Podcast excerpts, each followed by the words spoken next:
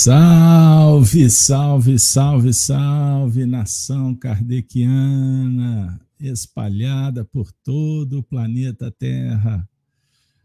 Boa noite para todos, para todas. Como é que está chegando meu áudio para vocês? Nota de 0 a 10. Estamos ao vivo. Dá um toque aí para a gente poder fazer a, os ajustes técnicos. Pessoal, muito obrigado pela presença de vocês em mais um estudo Cartas de Paulo. É muito bom estar aqui com vocês. Estava com saudades. Estamos é, saindo para alguns, não é, de um feriado prolongado, é, bem atípico pós o período de pandemia, não é? Aonde se tornou um feriado para descansar, para viajar, não é mesmo, pessoal? Pois bem, para divertir de uma forma diferente para muitos, para uma grande parte, principalmente aqui no Brasil. Não é mesmo, pessoal? Pois bem, então muito obrigado, é muito bom estar com vocês. Estou com um pequeno atraso, mas Conto com a compreensão de vocês. Nós vamos iniciar o nosso programa fazendo uma oração, pedindo aos benfeitores que nos abençoe em mais um momento de espiritualidade. Vamos juntos? Senhor da vida, não lamentamos tanto. Viemos te agradecer pelo dom da vida, pela oportunidade da reencarnação, pelo lar que nos acolhe,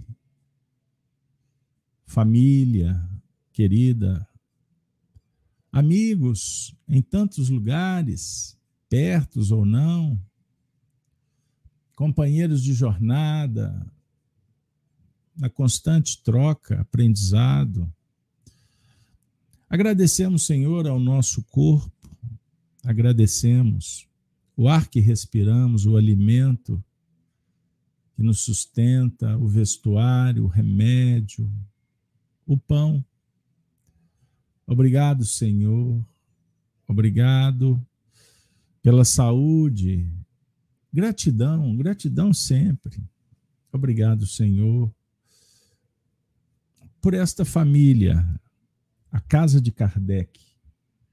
Como é bom estar entre corações devotados ao bem, estudiosos das letras do Cristo. Obrigado, Allan Kardec, patrono espiritual, Amélie Boudet, toda a equipe que trabalhou na Sociedade Espírita de Paris, os espíritos que trabalhavam no movimento espírita no século XX, no século XXI, Nesse momento, uma família vai se constituindo. Silenciosa, é verdade. Trabalhadeira, como poderíamos expressar em Minas. Laços que se firmam, que se robustecem. Espíritos que jornadeamos na, nos tempos, nas eras, nas moradas, muito obrigado. Muito obrigado a todos. Todos vocês que estão conosco nesta live, transmitida pelo canal da Rede Amigo Espírita e pelo canal Gênesis. Pelas plataformas do YouTube, do Facebook, do Instagram. Olha, pessoal, Conto com vocês. Se inscrevam nos nossos canais. Não se acanhe. Se inscreva. Olha, e tem mais, hein? Enderece. Compartilhe esse material se te fizer bem os seus familiares, amigos, na sua rede social agora. Clica aí, lado direito do mouse, cópia o URL, o link, pá, e manda para a turma. Olha, cartas de Paulo é um momento muito especial, pelo menos para nós, não é? E quem sabe essa família possa se ampliar. É muito bom, é muito bom. Agora, acione o sininho das notificações também. Se gostar, aperta aí. Quem sabe você vai esquecer. Se gostar. Se não, fica à vontade. E assim, com muita alegria, agradecidos pela sua presença mais uma vez no nosso espaço de convivência, nós vamos dar por iniciado mais um estudo das cartas de Paulo. Paulo e o cristianismo primitivo. É o objeto do nosso bate-papo nas noites de quarta-feira. Aproveito para convidá-los para participar conosco pelas manhãs de segunda a sexta, Gênesis no lar, Evangelho no coração. Cada manhã um, assunto que vem tocar as nossas almas. Mas também acompanhem conosco às sextas-feiras, Chico Live Xavier, às 5 horas da tarde, e o sábado, estudo do Apocalipse por Honório Abreu. Não perca. Mas quando o assunto é Paulo de Tarso, nosso coração naturalmente bate diferente. O campeão do evangelho lidador de sol a sol, que deu a vida para fundar uma escola filosófica com aqueles interessados em conhecer Jesus. E ele se dedicou para ensinar e para se transformar. Paulo representa a conversão do homem velho no homem novo que está nascendo. Todo dia uma novidade, uma vida, uma reencarnação, uma singela fraternidade para os cristãos. Saudosos nos encontramos do Cristo, Jesus em nossa vida. É o diálogo com o mundo melhor, o reino de, de Deus, que é simbolizado numa bodas. Gosto muito dessa parábola. Festim de bodas. O pai vai comemorar o casamento do filho, convidados. E Kardec afirma no capítulo 18 do Evangelho segundo o Espiritismo: tudo é ventura, é alegria. O reino dos céus é uma era, uma era nova, aonde a regeneração vai nos levar para um mundo regenerado. Então, lembre disso. Estamos no caminho da verdade e da vida. Pois bem, minha amiga, meu amigo, o tema de hoje é muito importante, sugestivo, oportuno. Nós vamos trabalhar corrige-nos sim e sempre. Daqui a pouco, nós vamos entrar na essência do corrigir. A afirmativa da necessidade e a perenidade. É fundamental persistirmos, irmos adiante. Perceberam? Pois bem, então nós estamos atualmente trabalhando com Paulo carta de Paulo. Estamos estudando a carta de Paulo aos Coríntios, capítulo 15, nos primeiros versículos. Então eu convido vocês para nos acompanhar na leitura. Vamos até o verso 9. Semana passada nós chegamos nele e hoje nós vamos estacionar um pouco ainda. Vamos lá. O texto é intitulado A Ressurreição. Paulo diz assim: para o seu coração, para o nosso. Também vos notifico, irmãos, irmãos, o evangelho que já vos tenho anunciado, o qual também recebestes e no qual também permaneceis, pelo qual também sois salvos, se o retiverdes, tal como vô-lo tenho anunciado. Se não é que crestes em vão. Porque, primeiramente, vos entreguei o que também recebi: que Cristo morreu por nossos pecados, segundo as Escrituras, e que foi sepultado, e que ressuscitou ao terceiro dia, segundo as Escrituras, e que foi visto por Cefas e depois pelos doze. Depois foi visto uma vez por mais de quinhentos irmãos, dos quais vive ainda a maior parte. Mas alguns já dormem também. Depois foi visto por Tiago, depois por todos os apóstolos. E por derradeiro de todos, me apareceu também a mim como um abortivo. Porque eu sou o menor, o menor dos apóstolos que não sou digno de ser chamado apóstolo, pois persegui a igreja de Deus. Pessoal, amigos e amigas, vamos fazer um esforço, vamos voltar no tempo, um pouquinho só. Lembram qual foi o o nosso tema da semana passada? Quem se lembra?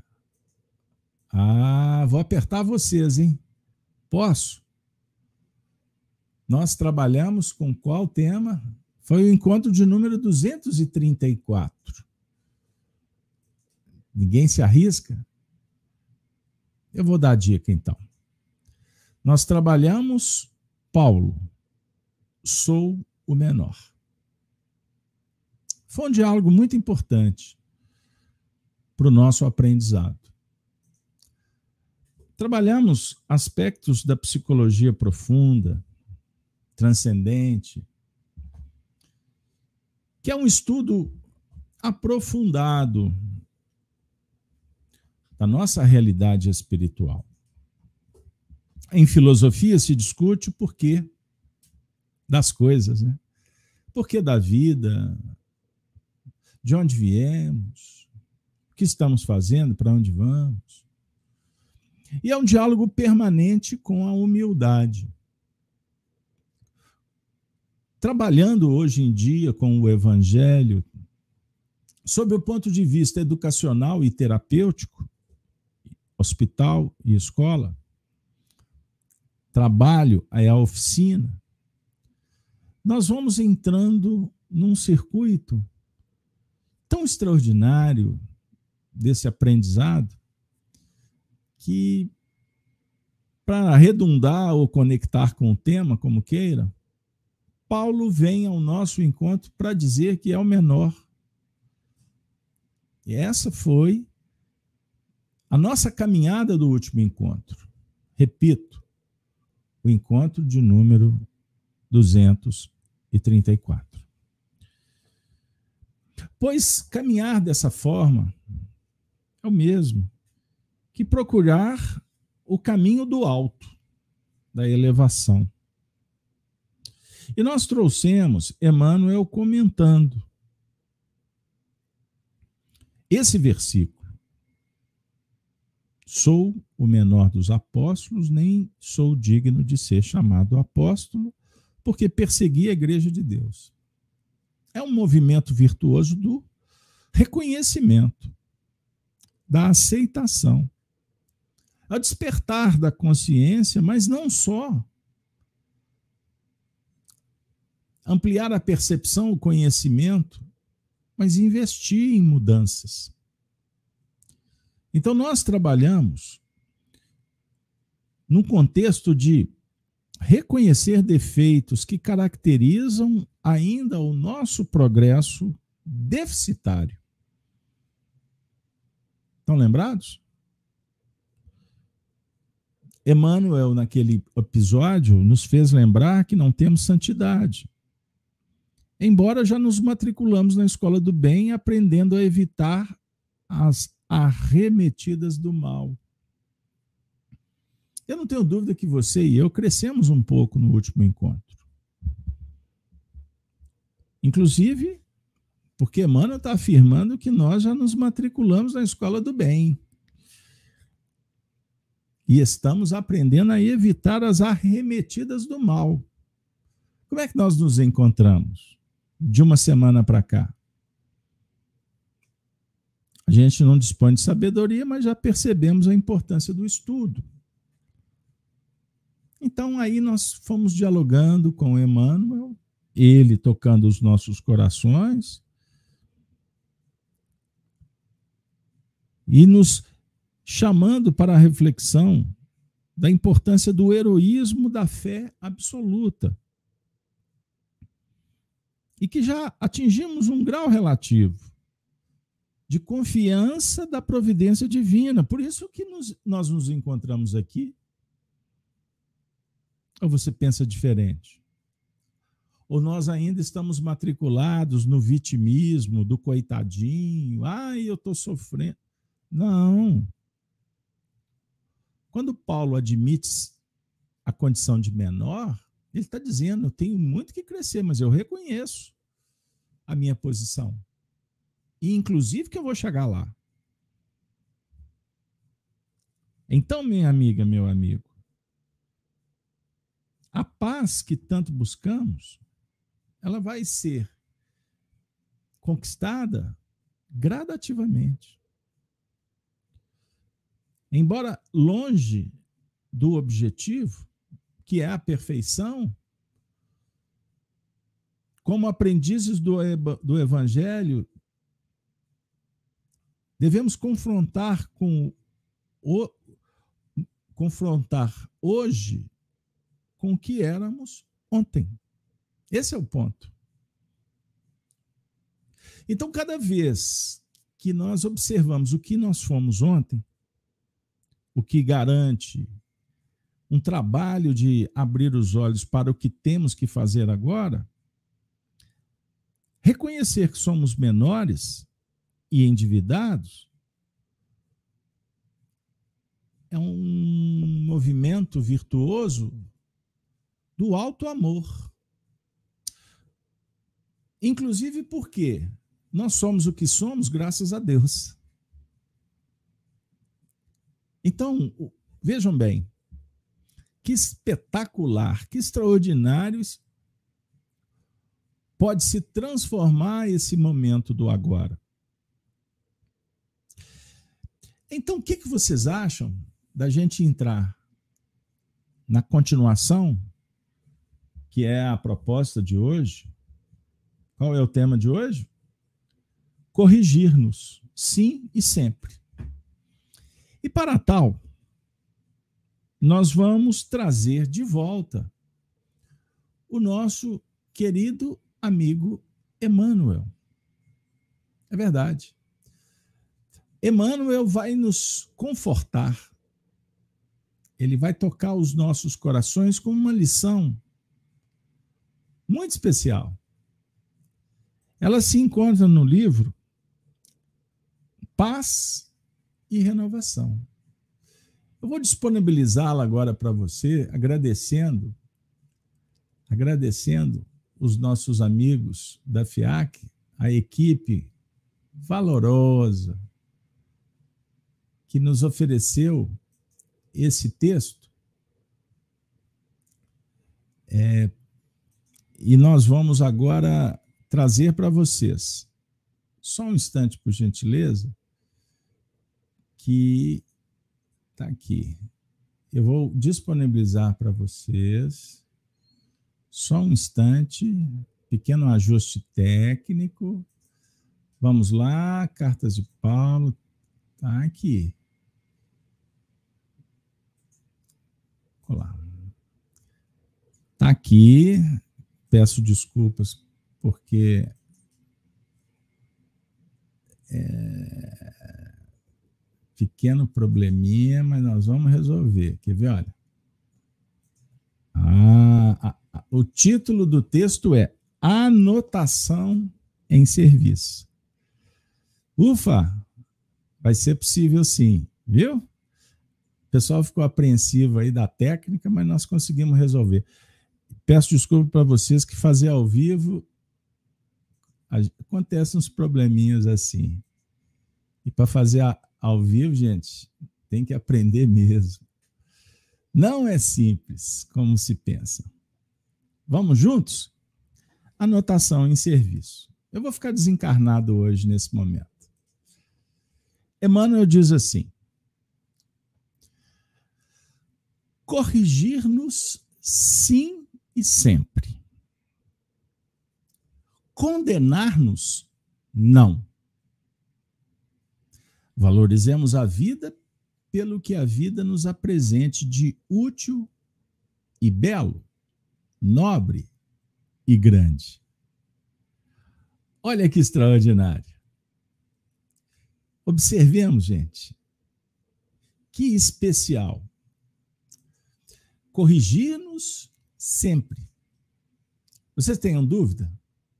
Nós podemos colocar em xeque essa questão das nossas necessidades? Bom, eu acredito que todos vão concordar. Mas eu pergunto para vocês: nós temos disponibilidade na correção?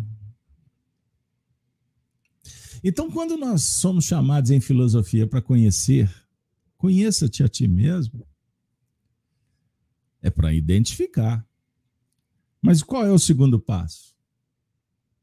Dominar, para transformar. Então, Emmanuel está dando essa, essa dica. Corrigir-nos, sim. É uma afirmativa. Aí ele propõe, sempre. Vocês concordam que ele não está propondo que a gente corrija de vez em quando? Agora, ele dá um toque para mim e para você. O que, que vocês acham? Ele está falando. Condenar-nos, não. Observemos que estudar Paulo de Tarso com as dicas de Emmanuel é sensacional, sabe por quê? Porque ele nos alerta sobre o nosso compromisso da renovação espiritual que nos compete. Não compete a terceiros. E quando falamos em evolução, significa que podemos evoluir juntos. Mas o meu âmbito de ação, aonde eu devo cuidar, tratar, investir, é dentro. Eu posso compartilhar ideias, sentimentos, emoções, histórias, informações com o meu próximo. Posso vibrar para que ele desperte mas isso compete ao próximo. Então, observemos. Jesus afirmara que não devemos condenar. Não, não. Jesus diz para a gente não julgar. Por quê? O julgamento pressupõe uma escolha, uma definição. Então é melhor não entrar em determinados terrenos. Fica na sua. Cuida do que te compete. E dentro desse movimento, não se condene, corrija. Porque o tempo que se gasta na condenação desvia o foco do trabalho a ser realizado. E o nosso professor Emmanuel, por certo orientado por Paulo, vem dar um toque de classe para você, para mim, nesse momento da transição, das mudanças.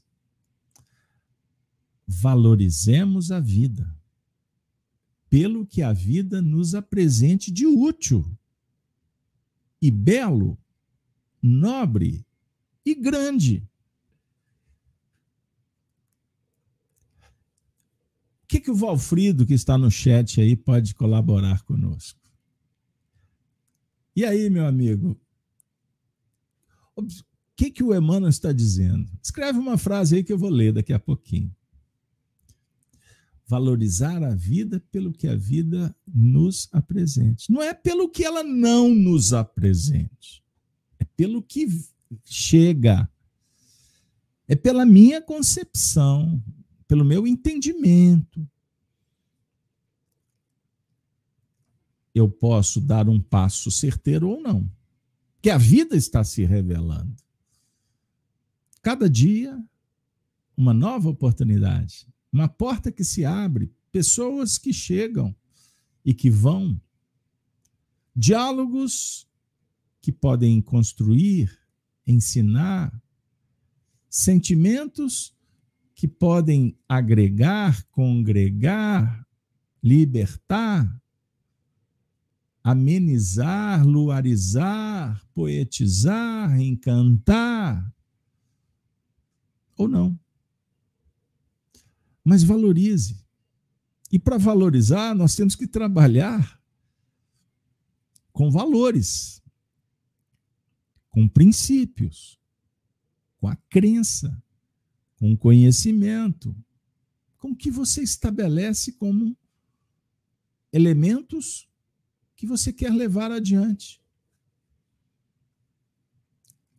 Valorize o que é útil. Então, nós temos que ter o interesse na, e percebermos o que é e o que não é valioso. Sobre qual ponto de vista?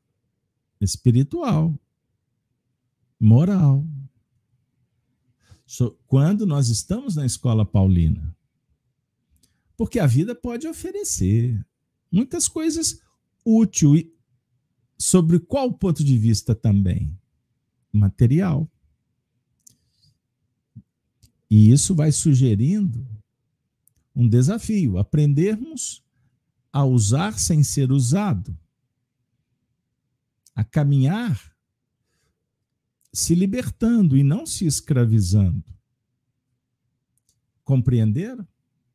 Porque no materialismo existe o chamado utilitarismo. O materialismo sugere que você busque aquilo que te atenda e depois descarte. Então ele vai valer enquanto tem utilidade, enquanto durar, enquanto atender o ego, a vaidade. Opa, então nós temos que dialogar mais sobre esse tema.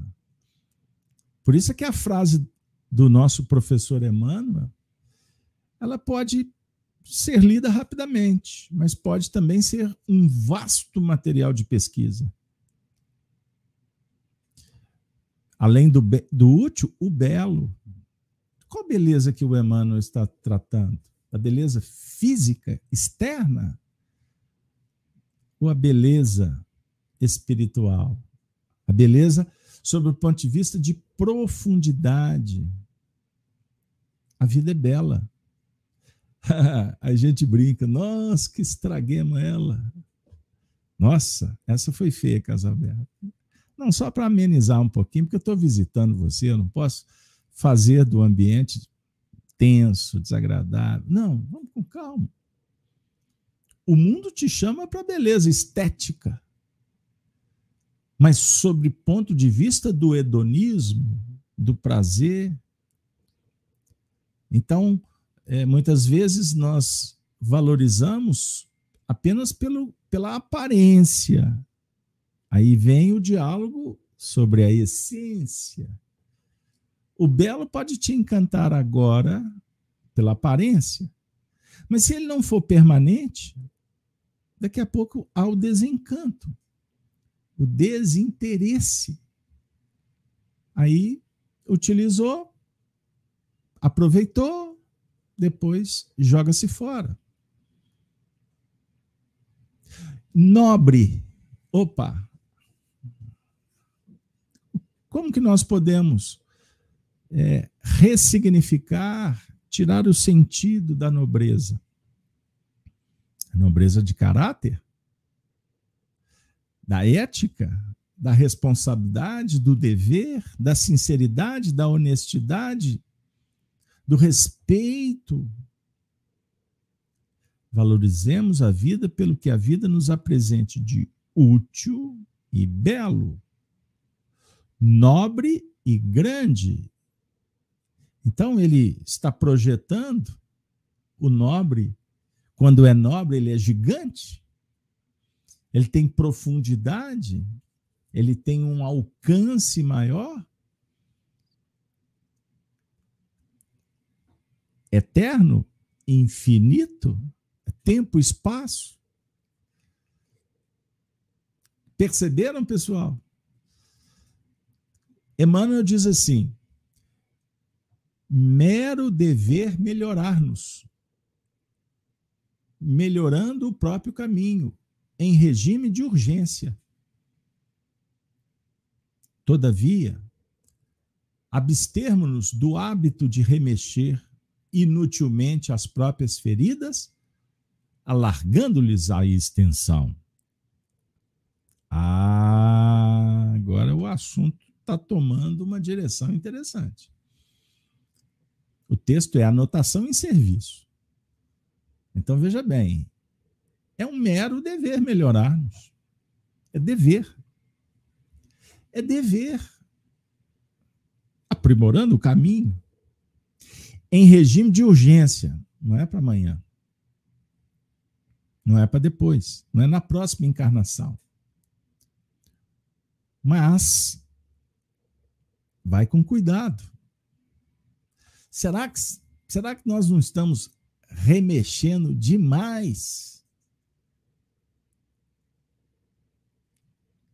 feridas? ampliando, alargando a sua extensão? Cuidado, cuidado.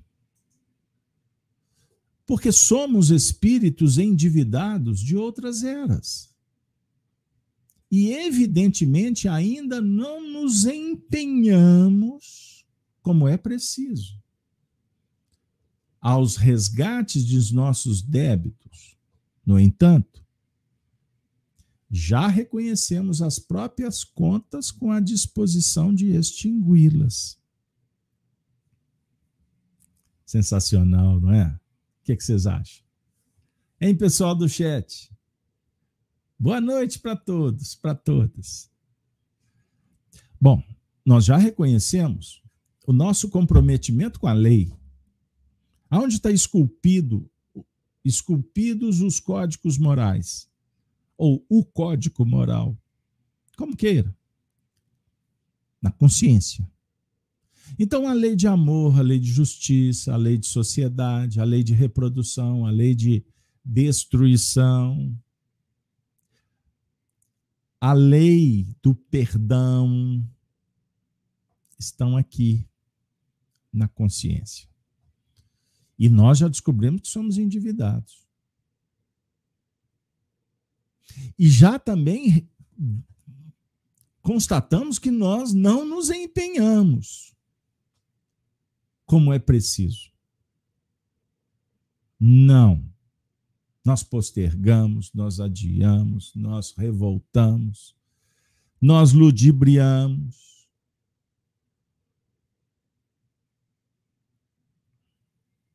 Perceberam? Como o assunto é complexo? O Emmanuel agora vai complicar um pouquinho a nossa vida. Sabe por quê? Ele vai dizer assim: virtudes não possuímos. Contudo, já não mais descambamos conscientemente para criminalidade e vingança violência e crueldade. Não. Isso é uma nota comum. Pelo menos acredito entre nós. Ninguém aqui está descambando. Hoje nós temos um juízo. Nós apertamos o freio. Hoje nós já estamos bebendo a água da paz. Corta o mal pela raiz ou não? Nós já sentimos quando o ambiente está entrando para as raias do desequilíbrio, aí é melhor é melhor parar. Para aí. Porque ontem não estávamos dispostos a colocar freio, filtro, bondade, tolerância. Não estou falando que somos campeões. Nós estamos no campeonato. Para ser campeão, você tem que disputar. E o campeonato é longo. Vou fazer um, uma analogia a um campeonato de futebol. De muitos clubes, pontos corridos.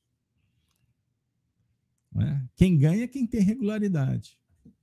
Um campeonato que tem uma outra fórmula, por exemplo, de os times vão se encontrando em pequenas chaves, um elimina o outro, chega lá na frente, dois disputam, um é campeão. Isso é o sistema popularmente chamado de mata-mata. Não. A evolução espiritual, podemos fazer uma comparação assim de um campeonato de muitos times que assinaram um regulamento, toparam a seguir as regras e é necessário observar cada detalhe, porque ele é fundamental no resultado final. Cada partida tem o mesmo peso. O time que é considerado maior com um time menor, ele ganhar de um time menor ou ganhar de um time que está no mesmo patamar dele, o peso é igual. Se o computa três pontos, então são três pontos que ele tem que lutar por eles. Chega lá na frente aquele que faz mais pontos. E o campeonato é longo, então ele tem irregularidades, mudanças. O campeão é aquele que conseguir ter mais produtividade, regularidade, constância, aproveitando os menores ensejos, valorizando cada oportunidade. Uma relação não é um campeonato. Não para disputar com o outro. Ok? Que aí perde o sentido. Aí nós vamos para a vulgaridade do materialismo. E é um problema que estamos enfrentando nos dias atuais, em que vivemos uma crise moral que avassala o mundo inteiro. Então, hoje você escuta por aí frases assim: vivi amarrado durante muito tempo num relacionamento e agora suspendi. Vou gozar a vida. O indivíduo estava trancado psicologicamente num contexto e ele acha que para resolver ele tem que aproveitar em outro sistema, mas de uma forma desequilibrada. Aí virtude vai para o balaio, nobreza fica pelo chão, a beleza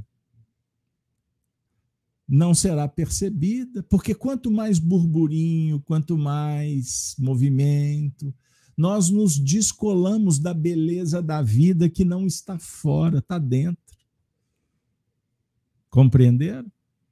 E quando o filho pródigo vai viver experiências das mais complexas no mundo, se desgastando em vários níveis, qual é a consequência? Desilusão, arrependimento, queda, dor, culpa, gerando violência, crueldade vingança. É rebeldia contra as leis divinas. E, na verdade, as leis divinas esse código maravilhoso, exuberante que exala luz, ele não quer a morte, ele quer a vida. Ele propõe experiências que, que proporcione para o espírito felicidade. Embora julgamos que o prazer que atende o desejo no plano externo é mais importante. Então, como solucionar? Reconhecer que não possuímos virtudes, mas já estamos ingressos numa escola de cerceamento.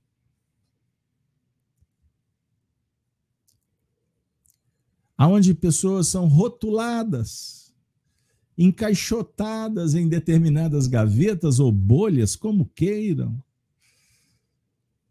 como aqueles moralistas que querem seguir uma religião que é um ópio que vai. Não. Não existe cerceamento.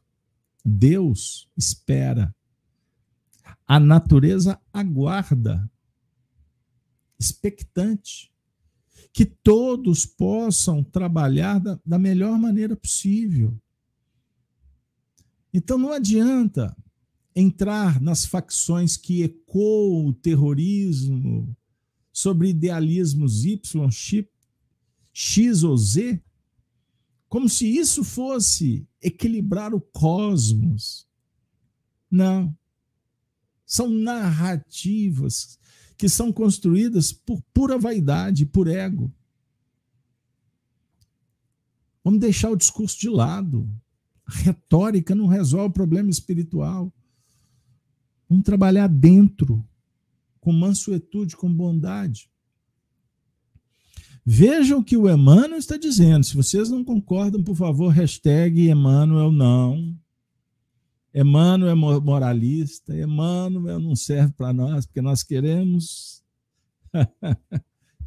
então, é com Emmanuel, eu sou quem compartilha. Não damos aos outros toda a felicidade que lhes poderíamos propiciar. Então você pode propiciar a felicidade? Pode. Mas nós não damos. Entretanto, voluntariamente, não mais cultivamos, olha para vocês verem, o gosto de perseguir ou injuriar, seja quem seja. Isso é muito importante e você tem que comemorar, porque é uma vitória fundamental, importantíssima no cenário espiritual.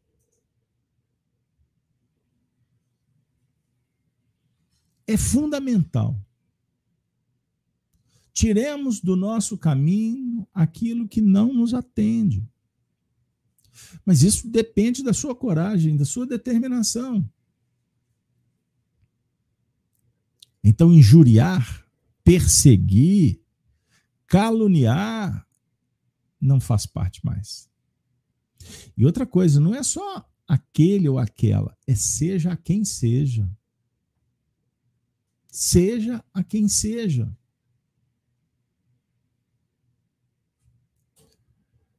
Uma pessoa, vou contar uma história. Estou relutando para contar, mas é interessante. Ela serve de um bom exemplo. Dentro desse plano do sou menor e é necessário corrigir. Corrigir a nós mesmos. Uma pessoa me procurou trazendo um depoimento muito doloroso.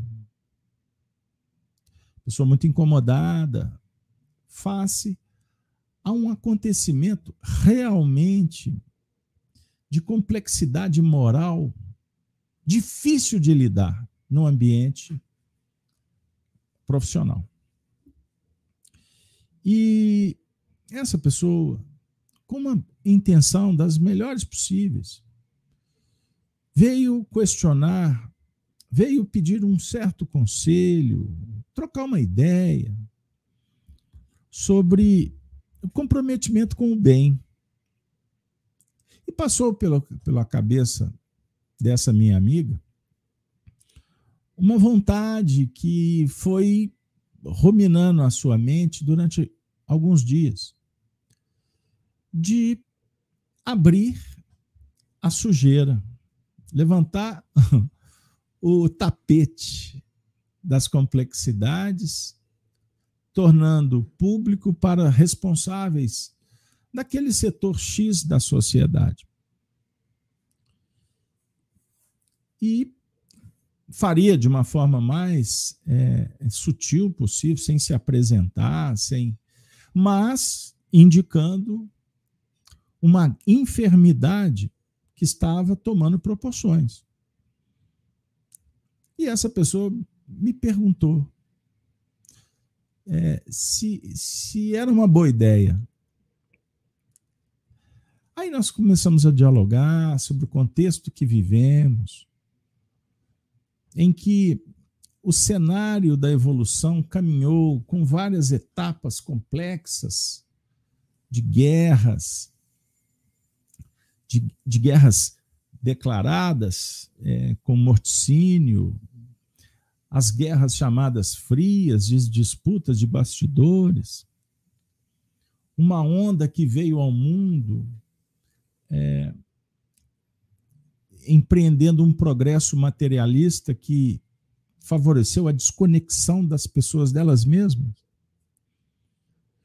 E uma onda que veio na sequência como um, um, é, um afastamento dos homens de Deus, dos homens da fé, é, um ataque é, em todos os sentidos às possibilidades de espiritualidade das pessoas. Aí, por consequência, outras ondas foram chegando em períodos bem específicos da sociedade. Eu gosto de falar de história.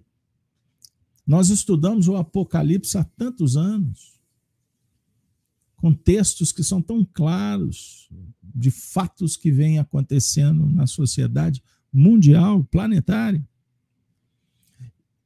E, por fim, fazendo um recorte rápido, vivemos uma pandemia por dois anos, onde as pessoas foram retiradas do convívio social, foram trancadas dentro de casa com pseudos argumentos, e a gente não entra no mérito, porque isso não é problema que nos compete, mas as consequências continuam com cerceamento da palavra.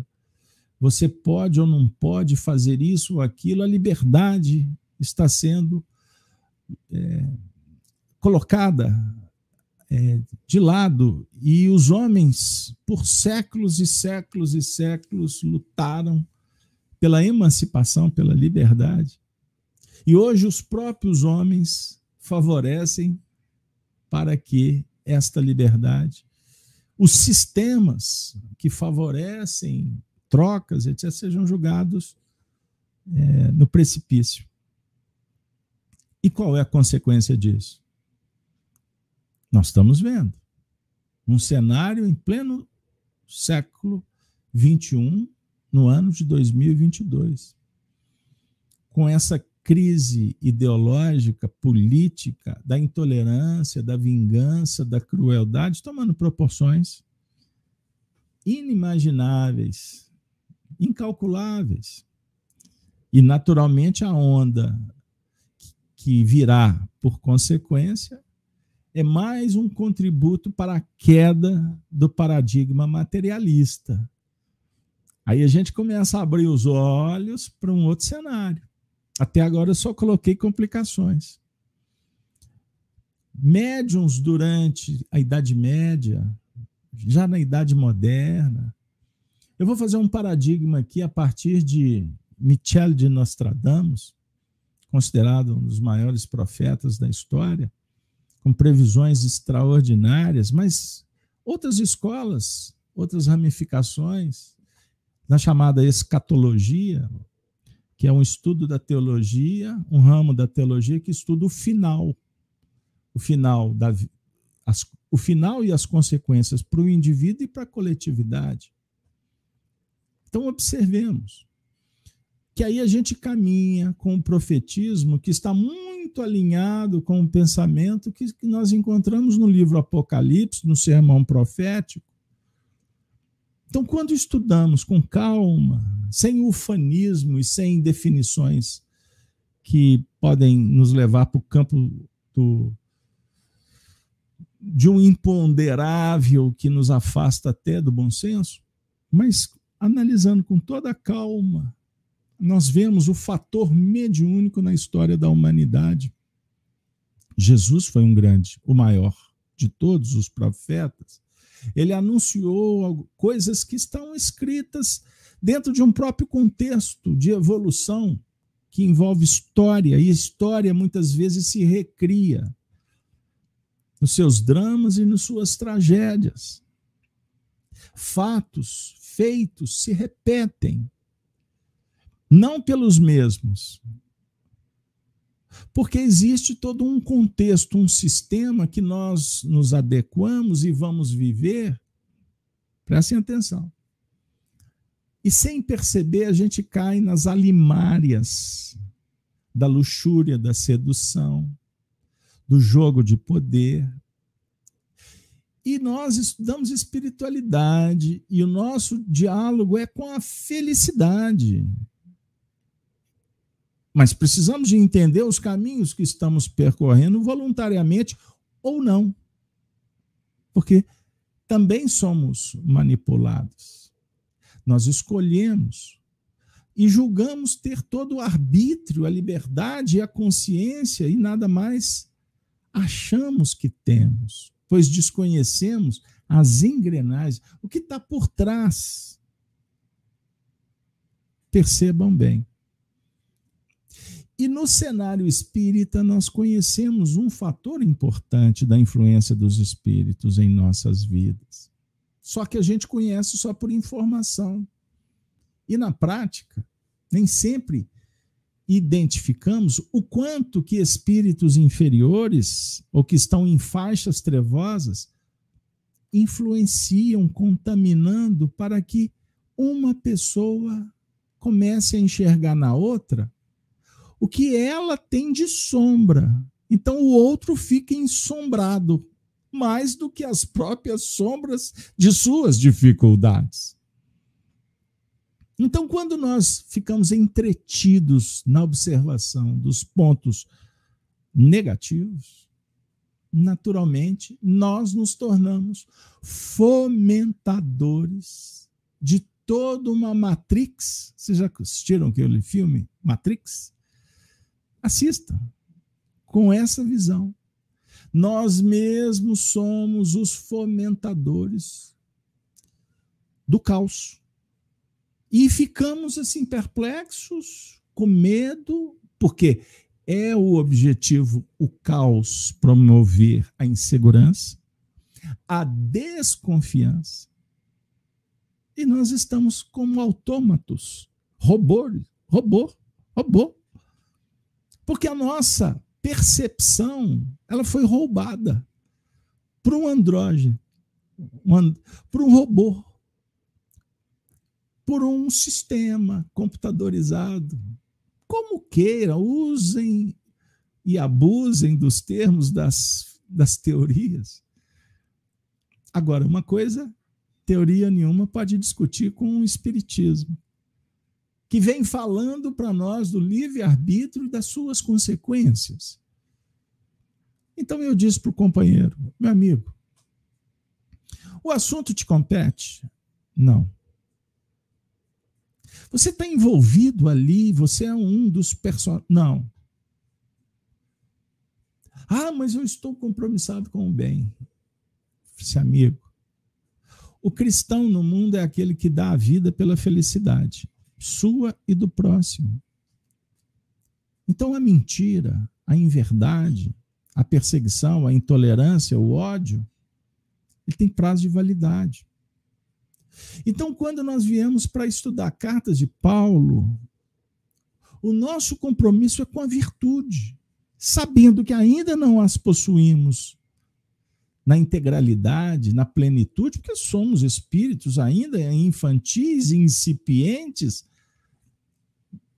Nós alternamos alegria, tristezas, dor, prazer, culpa, medo, como também bem-estar. Então, quando observar alguém que está perto, que está no visor do seu computador, na internet, cometendo atos complicados, violentos. Não propague o mal e não acredite no mal. Sabe por que o mal não existe? O que é o mal? Einstein levantou essa bola. É ausência do bem. Você acredita no mal? Significa que o mal está dentro de você. Porque o mal não existe, ele é ilusório. Ah, mas ele tem efeito. Amigo, comece a plasmar o bem. Comece a construir um castelo diferente. Porque a realidade está na sua mente, não está fora. Existe um painel divino, porque Pai, Deus, é o Criador. Nós só somos intérpretes e co-criadores de um sistema que deve ser monitorado por nós mesmos. Então, quando uma peça se desajustar na sua intimidade, vai lá e conserte. Quando uma engrenagem emperrar na máquina do outro, se coloque à disposição, mas se o outro não quiser a sua ajuda, vida que segue. Cada um com seu software. O meu, o seu, e que nós que estamos aqui estamos interessados no software da vida. E eu apertei esse botão player, eu quero viver. E eu quero qualificar minha vida. Emmanuel diz assim: indiscutivelmente, não nos dedicamos de todo, por enquanto, à prática do bem, como seria de desejar. Todavia, já sabemos orar, solicitando a divina providência nos sustente o coração contra a queda do mal. Não conseguimos infundir confiança nos irmãos carentes de fé. No entanto, já aprendemos a usar entendimento para com eles. Sensacional, hein? Por agora, não logramos romper integralmente com as tendências infelizes que trazemos de existências passadas. Mas já nos identificamos na condição de espíritos inferiores aceitando a obrigação de reeducar-nos.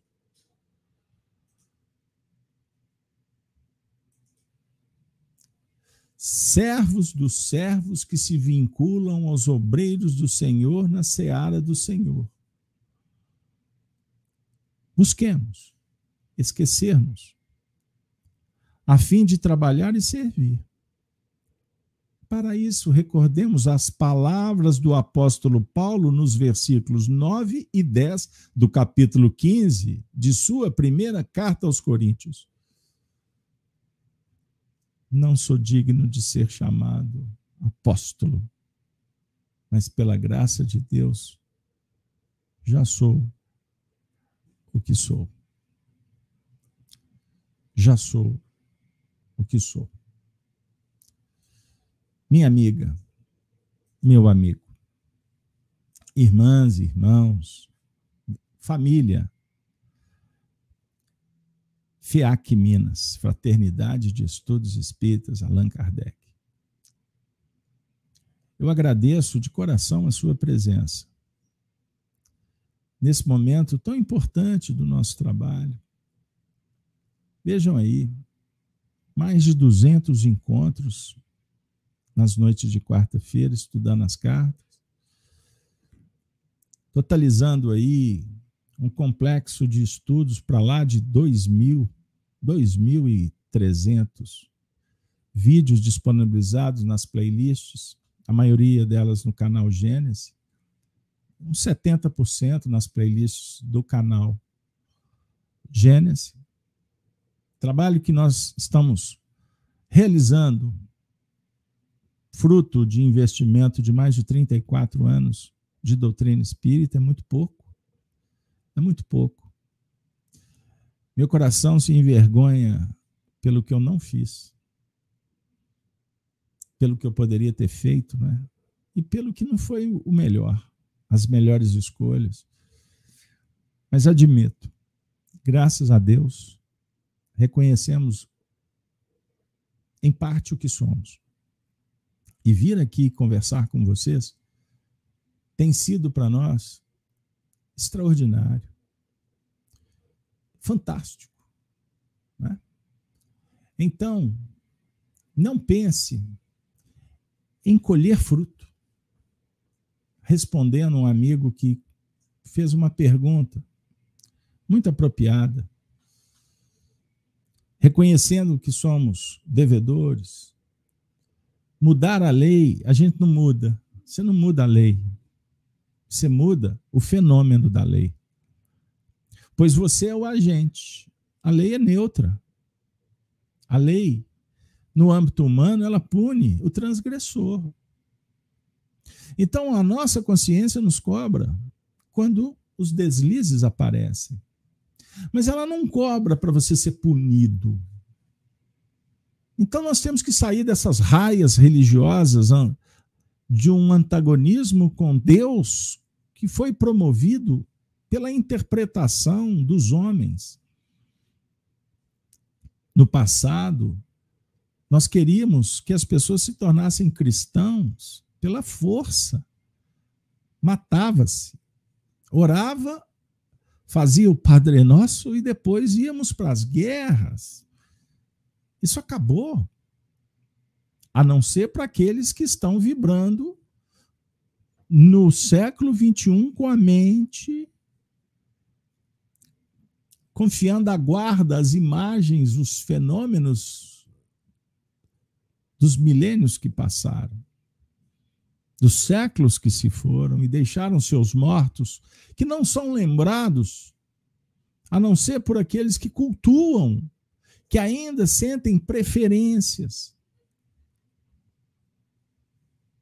Então, nós estamos no momento, pessoal, em que a única coisa que se fala no mundo, e difícil de ser diferente. É de guerras, rumores de guerra, de falsos cristos, falsos profetas, as pedras dos templos caindo, as religiões externas sofrendo abalos sísmicos violentos e os templos das crenças, dos dogmas indo para o chão. A própria ortodoxia da ciência que ataca a ciência, a ciência que quer promover o espírito, ela é dilapidada por ideologias que são as mesmas que confundem as pessoas, que tiram delas o foco delas mesmas. Então, tudo isso está em ebulição. E foi previsto.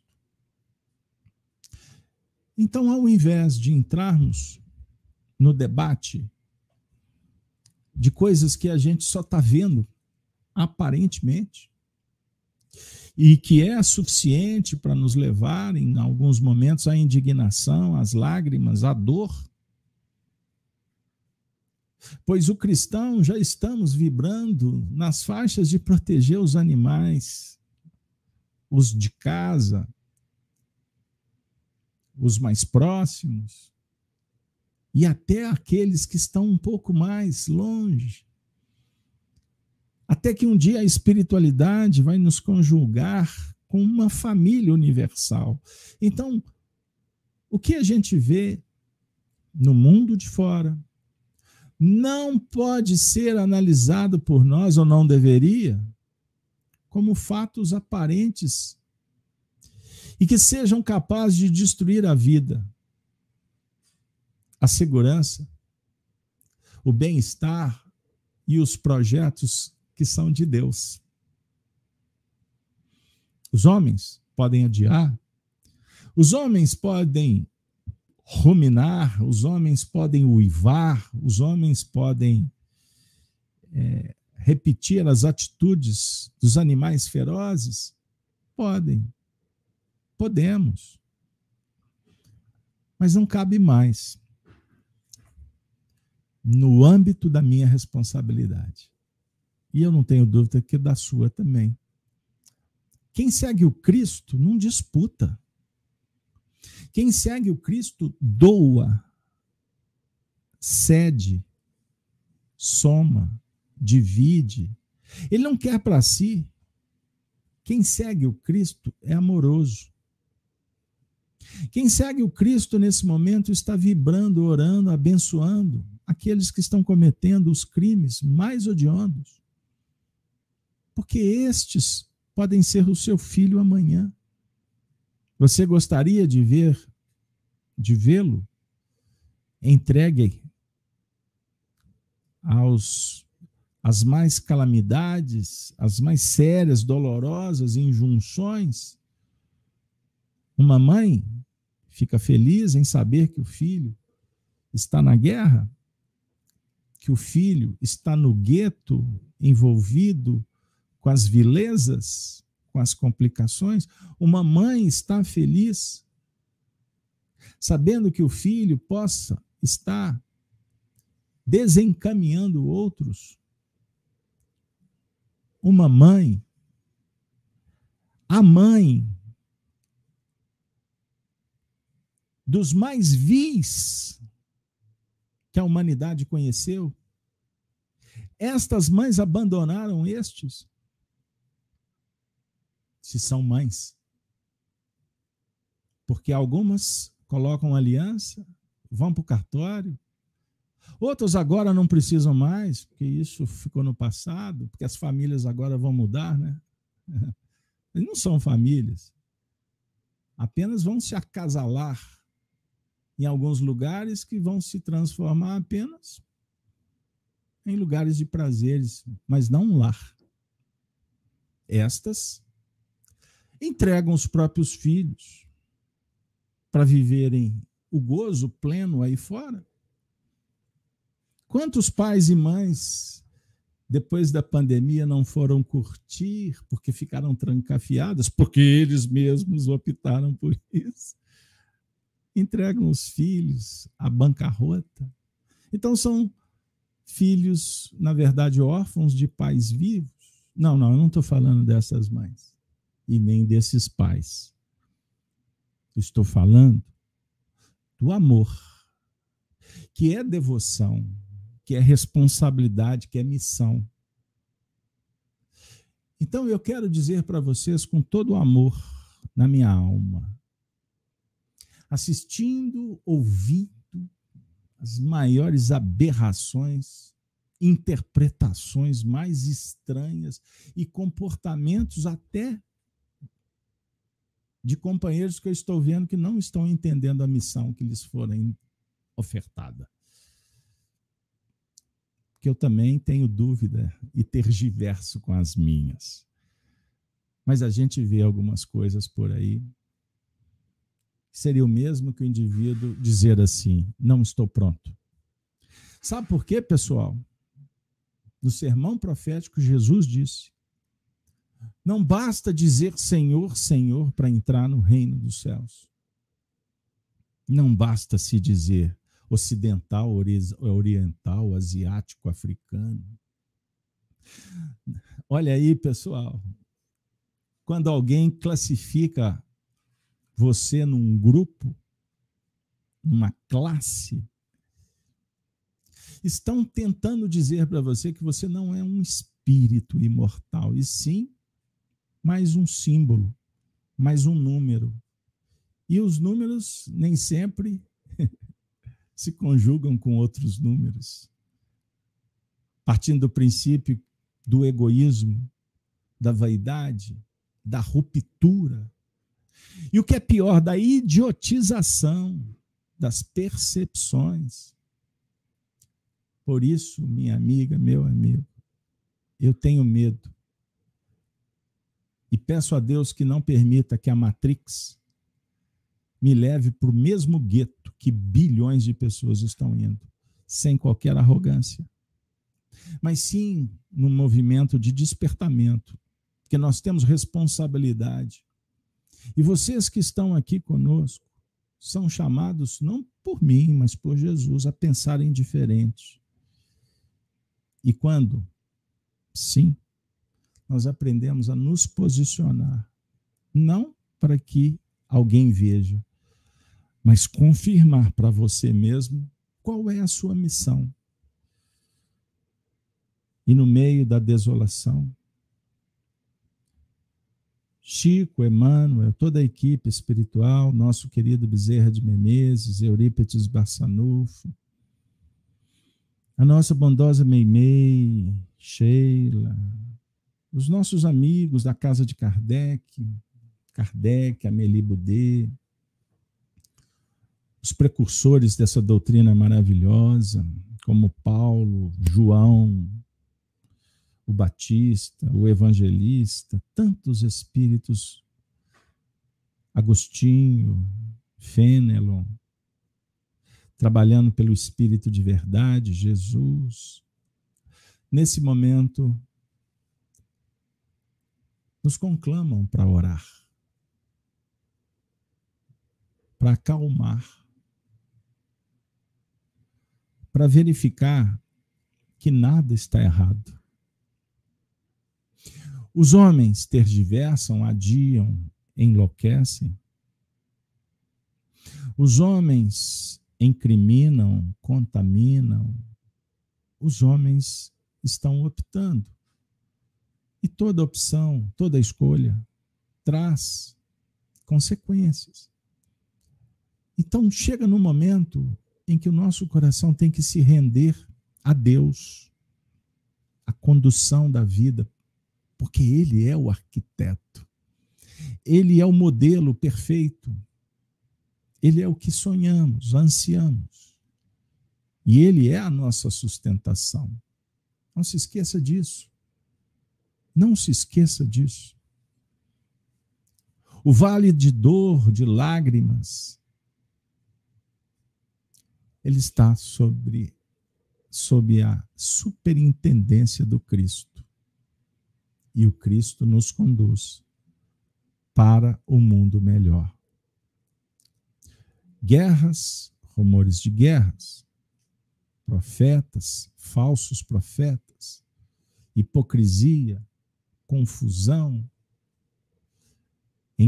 emburrecimento, embrutecimento, são preços que pagamos por milênios de escolhas. Só que chega um instante que é de definição. E nós estamos, graças a Deus, caminhando por esse vale. Que aprendamos a olhar para os céus e encontrar as estrelas a nos inspirar na jornada. E que o Cristo, que está junto de cada coração em sofrimento, possa contar com você, conosco, com todos, para a gente pintar um quadro diferente. As tintas, o pincel estão na mão dos pintores. E cada um pinta a própria tela conforme as suas próprias conquistas e sonhos. Mas juntos, chegamos no momento de concluir o nosso encontro. E eu convido vocês para a poesia ditada por Amaral Ornelas, reverenciando Maria, a serva do Senhor. Pelas mãos abençoadas de Francisco Cândido Xavier, nos oferece os seguintes versos. Ave, Ave Maria. Senhora do amor que ampara e redime, ai do mundo se não for a vossa missão sublime. Cheia de graça e bondade, é por vós que conhecemos a eterna revelação da vida em seus dons supremos. O Senhor sempre é convosco, mensageira da ternura, providência dos que choram na sombra da desventura. Bendita sois vós, Rainha, estrela da humanidade. Rosa mística da fé, lírio puro da humildade. Entre as mulheres, entre as mulheres, sois vós, sois vós. Entre as mulheres sois vós. A mãe das mães desvalidas, nossa porta de esperança e anjo de nossas vidas. Bendito o fruto imortal da vossa missão de luz, desde a paz da manjedoura às dores além da cruz. Assim seja sempre, ó Divina Soberana, refúgio dos que padecem nas dores da luta humana. Ave Maria, Senhora, do amor que ampara e redime, ai do mundo se não fora a vossa missão sublime. Abençoa, Senhora. Abençoe a todos nós. Abençoe para que estejamos sempre unidos ao teu Filho e vivendo o Evangelho que nos legou como paradigma de uma nova era, de um novo tempo. Se conosco, Senhora. Suplicamos por todos que sofrem no vale das sombras, das dores da morte. Abençoe a todos, Senhora. Mesmo no instante da morte, que possamos juntos recordarmos da luz daquele que é a solução para as dores do mundo. Obrigado, Mãe Santíssima, por esse programa. Suplicamos, Senhora, que interceda por estes filhos do Calvário. Toque o coração da humanidade para acendermos as esferas superiores e sentirmos a punjância da fraternidade. E quando voltarmos para o vale, para o trabalho, que seja o coração impulsionado apenas pela caridade, pela igualdade, pela bondade, pela irmandade soberana dos universos. A Ti, Jesus amigo de todas as horas. Abençoe as famílias aqui conectadas, os corações que em prece suplicam a tua intervenção. Venha, Senhor, para o meio dos homens. Venha, Senhor, com a tua luz para modificar os painéis e tocar as almas, para as lágrimas, para a fome, para o desespero, para a angústia, para a depressão, para a obsessão, para que eles possam mudar de opinião e tomarem outras decisões. E assim, agradecidos, a equipe de Paulo, de Estevão, de todos que nos fazem recordar de Ti, Jesus. Chegou o momento de nos despedirmos, rogando a Ti que possamos nos encontrar outras feitas nessa casa bendita, coordenada por esse casal maravilhoso, Allan Kardec e Amélie Boudet. E a vocês todos. Muito obrigado.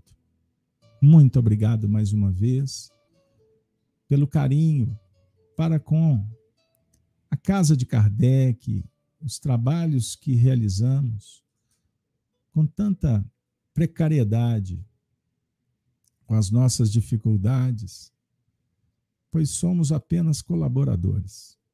Mas muito obrigado. Assim, desejo que você tenha uma noite de muitas bênçãos. Assim, nos despedimos. Vamos embora? Convido vocês a estarem conosco amanhã, às sete horas da manhã, no canal Gênesis, para o nosso evento. Gênesis no Lar. Evangelho no coração. Eis a saudação dos cristãos dos primeiros tempos. Até a próxima. Valeu. Muito obrigado. Fui.